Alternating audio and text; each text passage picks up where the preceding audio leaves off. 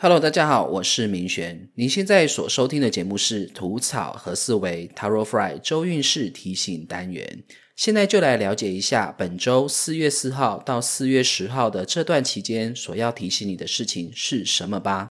梅雨季节，湿漉漉的天气持续了好一阵子，仿佛身体即将要长出青苔。狼狈的上下班，在家快要闷坏的你，决定上购物网站，假装自己在逛街。手机滑着滑着，突然间不知道点到了什么选项，就进入了一个神秘的客服平台。你按照页面指令依序点进各种选项，结果画面突然跳出一个占满整个手机屏幕的字，紧接着手机就关机了。而刚刚突然跳出来的字，你觉得会是“图草和四维”五个字中的哪一个字呢？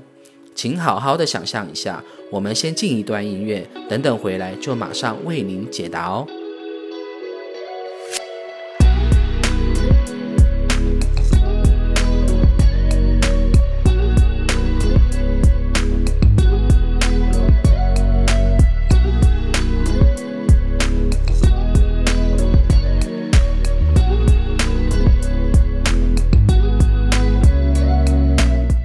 选择土的朋友，这一周的你在感情方面，请明白一件事：沟通交流不是你要配合我，或是我要迎合你，而是舍身处境的站在彼此的立场与心情设想，如此交流才有机会获得新的进展，或是找到新的突破口。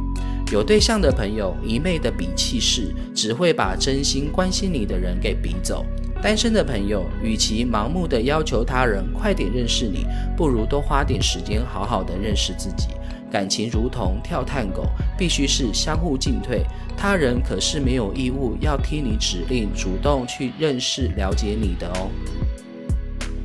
选择草的朋友，这一周的你在人我关系方面，请多留意自身的应对进退。也许你会认为自己是在展现热情，做自己，但有时还是要看场合跟当下氛围，特别是你自觉难以融入或是不了解的团体环境，建议多观察、多了解。该做的公关形象还是必要的，该要有的礼仪也是要有的。或许你会觉得过度包装很不像自己，但至少你是在尊重团体中的主人，或是不造成他人的困扰与麻烦。所以在各种人我交际场合中，请把你的锋芒好好的收摄起来吧。选择和的朋友，这一周的你在金钱使用方面，请多留意花出去的每一笔开销。这段期间的你容易有散财的迹象，因此要注意你那漫不经心的消费行为。例如在购物时，你看到什么有趣的小物，当下就只觉得很新奇。于是就将它买下，可是回到家中后，却突然整个人苏醒了过来，发现自己买了一个不知道要干嘛的东西，然后你的钱就这样少掉了。买回来的物品不是放在角落生灰尘，就是犹豫是否要直接送进垃圾桶里。因此这一周的你，请随时把自己的灵魂给换回到自己的身体宝座里，不要再四处神游去喽。选择四的朋友，这一周的你在工作方面，由于平时工作表现都还蛮活跃的，无论是做好做坏，都非常容易被他人注意。因此这段期间，请试着学习老二哲学，凡事不要强出风头，即使有各种能展现自己的机会，也请主动试出，让给他人。这样做对你来说有两个帮助。第一个最直接的帮助是减少被白目鬼盯上，无论是同仁还是主管管，他们都有可能是你的白目鬼。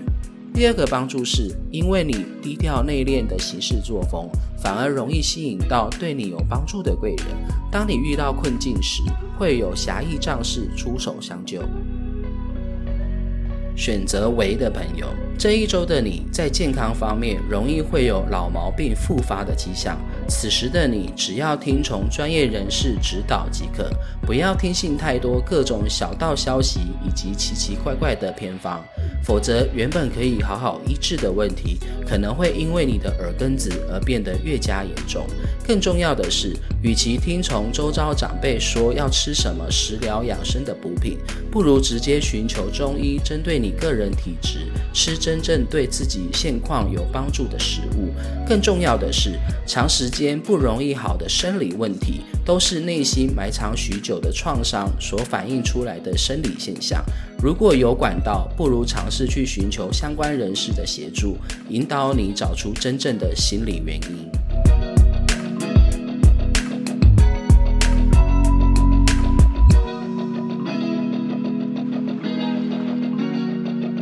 如果你喜欢吐草和思维 Taro Fry 的内容，欢迎追踪、点赞、分享我们的粉丝团、IG、YouTube 以及各大 Podcast 平台。更重要的是，记得分享给身边的亲朋好友哦。